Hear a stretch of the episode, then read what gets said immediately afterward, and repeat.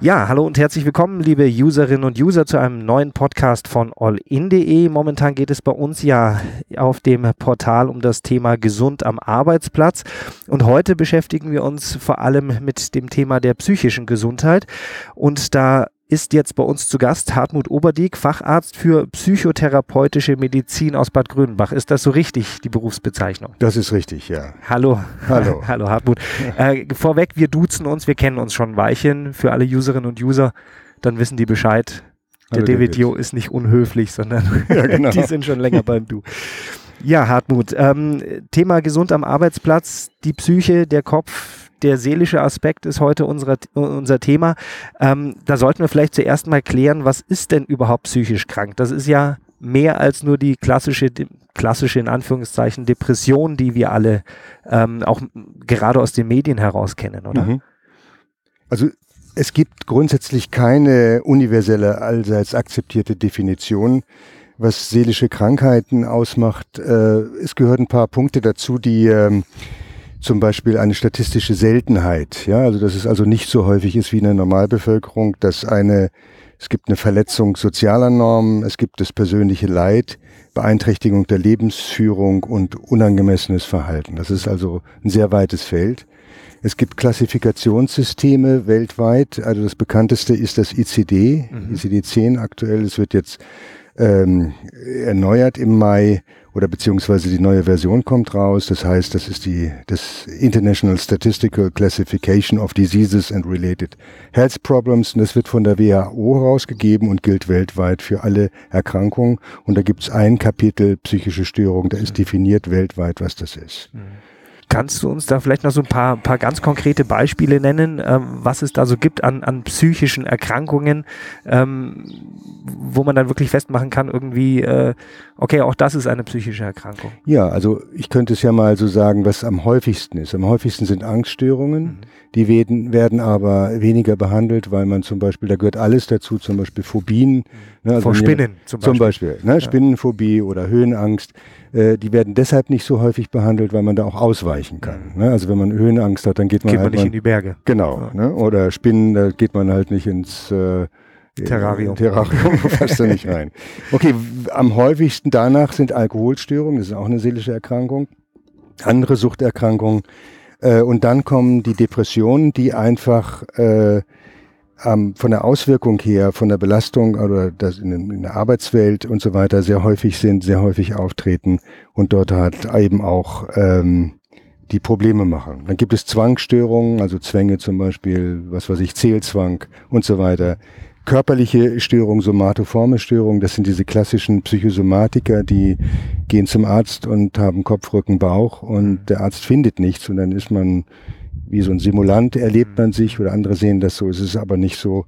Es gibt bipolare Störungen, das sind Depressionen, die nach unten ausschlagen in Depressionen, aber auch nach oben in das Manische. Und Also besonders gut gelaunt und mit einem Mal sehr, sehr schlecht. äh, Genau, gelaunt, aber, aber eben, und das muss man einfach sagen, das sind ja, die seelische Störung ist ja eine Definition, dass man sagt, hier gibt es irgendwie einen Cut, dann ist es eine seelische Störung. Aber es gibt natürlich viele Übergänge Mhm. und äh, vieles, man hat mal einen guten Tag oder himmelhoch jauchzen zu Tode betrübt. Es gibt Menschen, die haben einfach so einen Charakter. Mhm.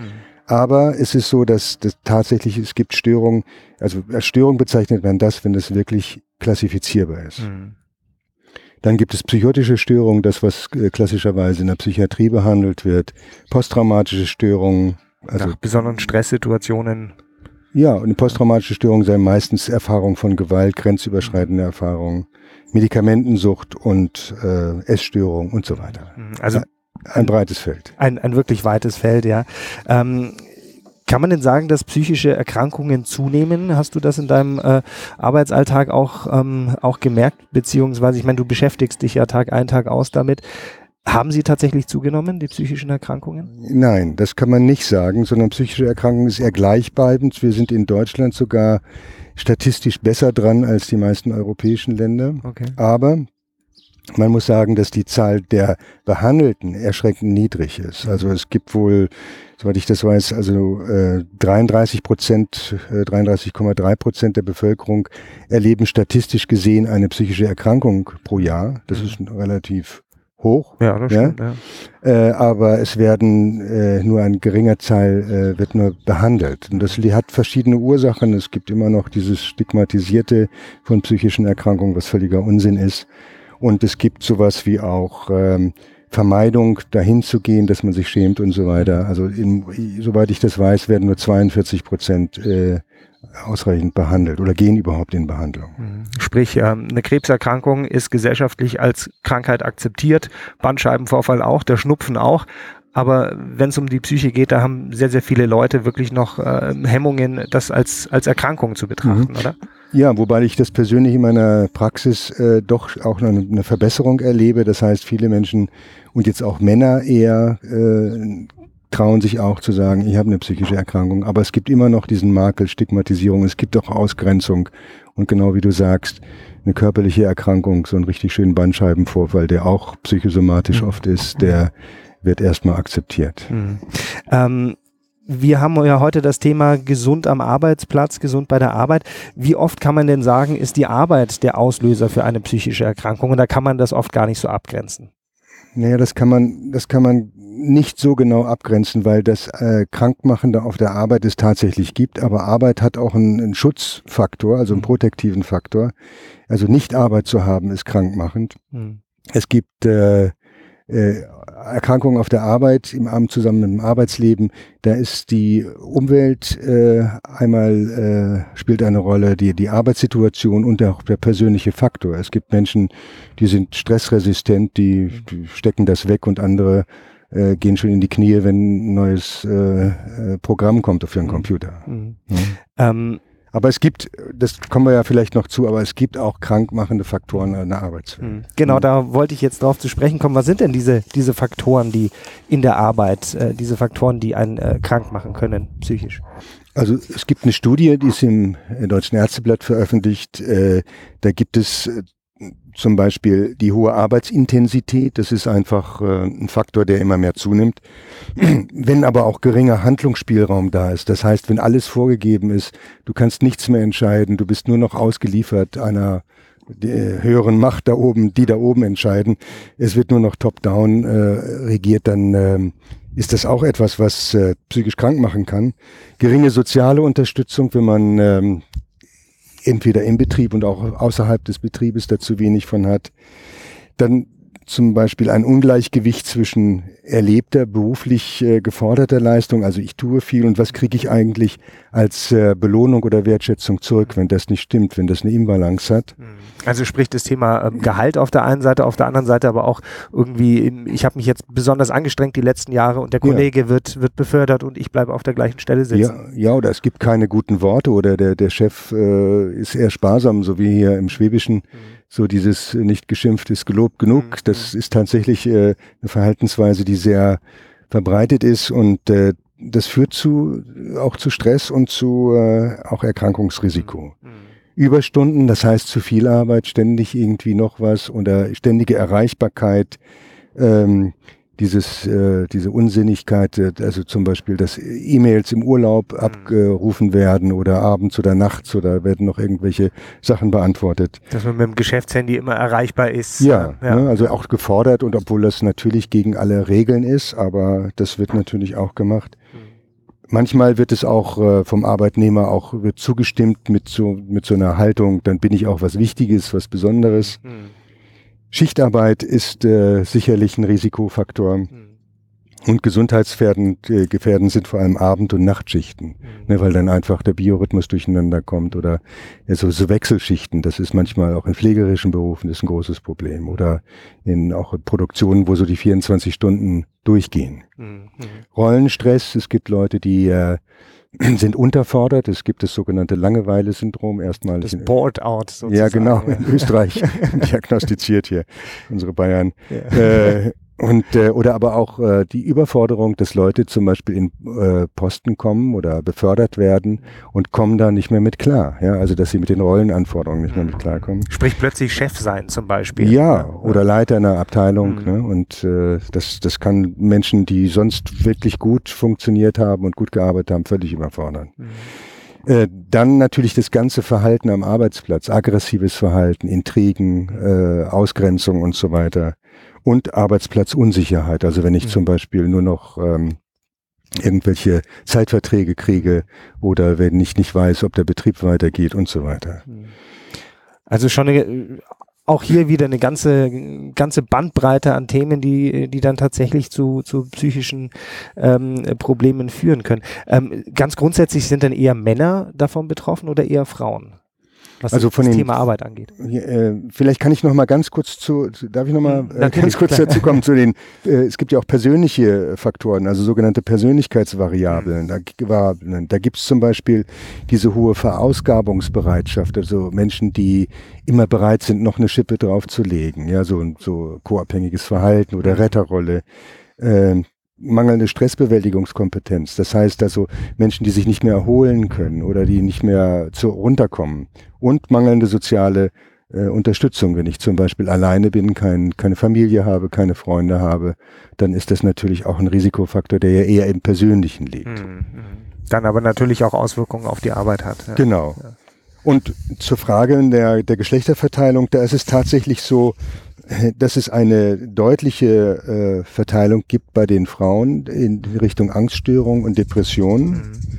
Und ähm, bei den Männern also ganz deutlich die Alkoholstörung. Ne? Also Männer gehen eher ein Trinken, bevor sie ihre Probleme auch äh, anders bewältigen und bevor da der Schmerz aufkommt oder die Angst aufkommt. Denn Alkohol ist ja auch angstlösend oder äh, löst auch jetzt vielleicht zum Beispiel negative Stimmen, die jetzt im Rahmen der Depression auftreten können. Sprich, Männer verlagern diese Probleme dann eher hinein in eine Sucht.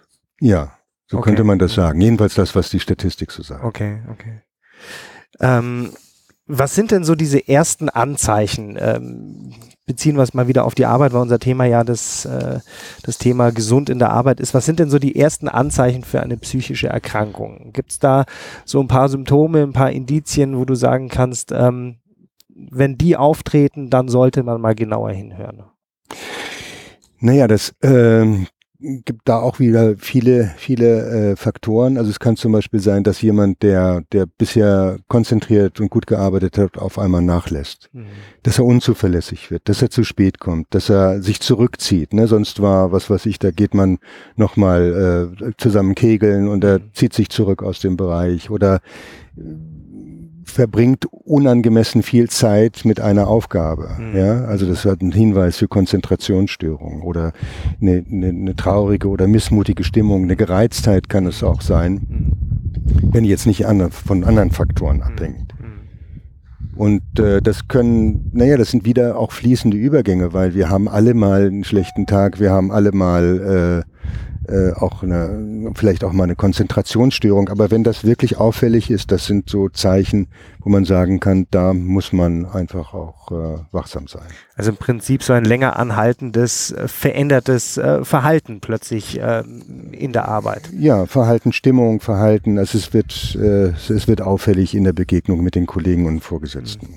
Wie reagiere ich denn ganz persönlich, wenn ich jetzt ähm, bei mir merke, irgendwie ähm, genau solche Indizien tauchen auf? Was ist dann die richtige Reaktion? Naja, dass ich erstmal gucke, äh, dass ich Gesprächspartner habe. Ne? Zum Beispiel in erster Linie wird es vielleicht äh, die Familie sein, Freunde sein. Wenn es wenn sich das durch nicht das nicht lösen lässt, dann ist zum Beispiel gut zum Hausarzt zu gehen, der als erste Anlaufstelle immer der richtige ist und dann natürlich zu den zu den Fachleuten. Ne? Da gibt es Beratungsstellen, da gibt es Ambulanzen, da gibt es die niedergelassenen Psychotherapeuten und dann äh, die können einfach die richtige Diagnose stellen. Das ist wichtig. Ansprechpartner, Laienansprechpartner sollen keine Diagnose stellen und sollen auch nicht therapieren. Die sollen zuhören. Sollen zuhören, aber auch vielleicht darauf hinweisen und zu sagen, Mensch, du, ich mache mir Sorgen, geh doch mal dahin und so weiter. Jetzt ist es ja so, dass ähm, oftmals eher die Kollegen an, an einer Person ein verändertes Verhalten feststellen, merken, hey, da ist irgendwas falsch. Ähm, wie können die denn richtig reagieren? Naja, wenn wenn eine Arbeitsatmosphäre ist, die äh, sowas auch berücksichtigt, wo man aber auch sowas mal zeigen kann und wo einfach eine faire und freundliche Arbeitsatmosphäre ist, da können Kollegen auch einfach sagen, Mensch, du, ich mache mir Gedanken. Kannst du, jetzt willst du nicht mal äh, irgendwas äh, machen, willst du dir nicht mehr Hilfe holen? Oder können, soll man nicht mal zum Vorgesetzten gehen? Ich habe den Eindruck, du kommst irgendwie mit der Arbeit nicht klar. Mhm. Das setzt natürlich immer voraus, dass im Betrieb mhm. ein Klima ist, das das ermöglicht. Mhm. Und ähm, also nur so mal als kleiner, äh, kleiner Schlenker. Wir hatten ja hier das Bündnis gegen Depression hier mhm. im äh, Memmingen Unterallgäu.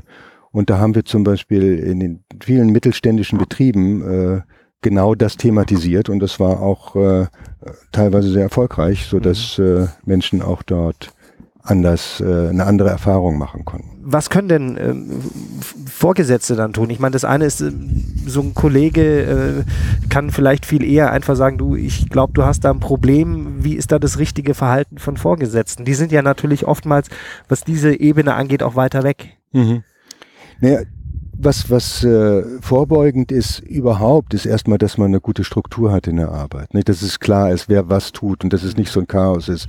Jeder macht vielleicht jedes oder jetzt machst du mal das. Ich habe mal so einen Patienten gehabt, äh, wo, wo die mit, wo der Mitarbeiter im Betrieb ständig irgendwo hingeschickt wurden, immer unterbrochen wurden, nie was zu Ende machen konnten. Das ist eine, eine Schwierigkeit. Identifikation mit der mit dem Betrieb, ja, das ist, hat auch eine Bedeutung.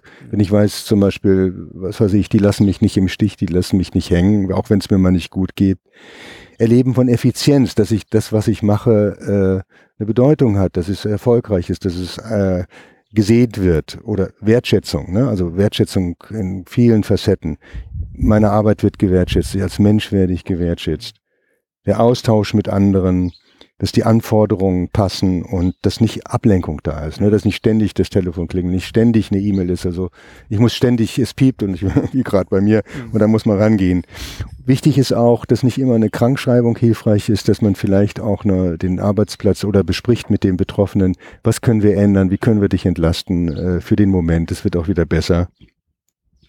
Und wichtig ist natürlich in Unternehmen, die jetzt größer sind, zum Beispiel Betriebsärzte, ne, dass da Anlaufstellen sind, Wissens- und Informationsvermittlung, was ist eigentlich eine seelische Erkrankung, wie gehen wir damit um, mhm. ja, wie, wie äh, ist eine Entscheidung zum Beispiel, was machen wir, wenn einer psychisch erkrankt, Reduzierung von Vorurteilen, Stigmatisierung, dass man das auch innerbetrieblich thematisiert. Ja, und Arbeitsorganisation, das habe ich ja schon gesagt, und Stärkung und Förderung individueller Ressourcen. Mhm. Das sind die Dinge, die ähm, äh, Vorgesetzte, die Chefs präventiv tun können. Was kann ich denn äh, für mich persönlich auch präventiv tun, damit ich ähm, überhaupt gar nicht äh, hoffentlich in, in diese Situation komme, dass ich irgendwie irgendwann mal aufgrund der Arbeit mich mit dem Thema psychische Erkrankungen auseinandersetzen muss? Naja, wichtig ist erstmal, dass es grundsätzlich jeden treffen kann. Ja, also jeder kann in Situationen kommen, wo ähm, das Gefüge von persönlichen Variablen, lebensgeschichtlichen Ereignissen und Auslösern einfach dazu führt. Ne? Also das ist einfach wichtig, dass da jetzt nicht über diese Antwort eine Stigmatisierung reinkommt. Mhm.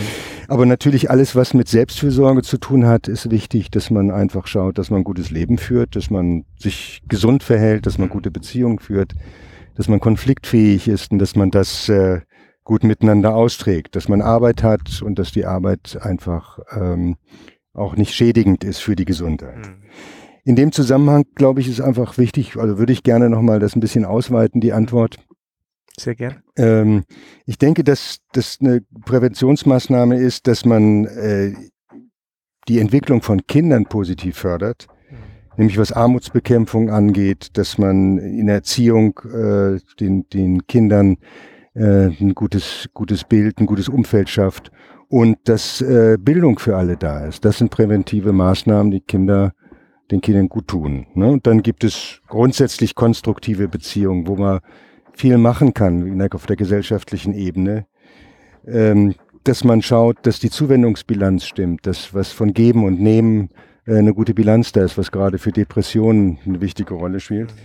Über Arbeit haben wir schon gesprochen und äh, ein ganz wichtiges Thema ist auch äh, eine würdige Betreuung und Versorgung alter Menschen, weil äh, viele Erkrankungen auch äh, den alten Menschen betreffen. Seelische Erkrankungen, nicht jede Demenz ist eine Demenz, sondern ist eine Depression vielleicht auch. Also ein sehr äh, weites Thema. Ich sag äh, ganz, ganz lieben Dank, dass du dir Zeit genommen hast für uns. Du hast nämlich gerade eigentlich auch die Handwerker hier um, um die Ecke, die wir immer äh, im, im Hintergrund gehört haben. Die brauchen dich wieder, die haben schon nachgefragt. Also Hartmut, ganz, ganz äh, vielen herzlichen Dank für deine Zeit, für dieses interessante Gespräch. Und man kann, ähm, denke ich, auch so ein Stück weit zusammenfassen, ähm, wichtig ist nicht nur, dass man sich um die Arbeit kümmert, sondern auch um sich selbst. So kann man sagen. Ganz Wunderbar. lieben Dank. Hartmut, bis zum nächsten Mal und ich äh, sage auch äh, an die Userinnen und User vielen herzlichen Dank fürs Zuhören. Ähm, wir sind bald wieder da mit dem nächsten Podcast. Tschüss. Tschüss.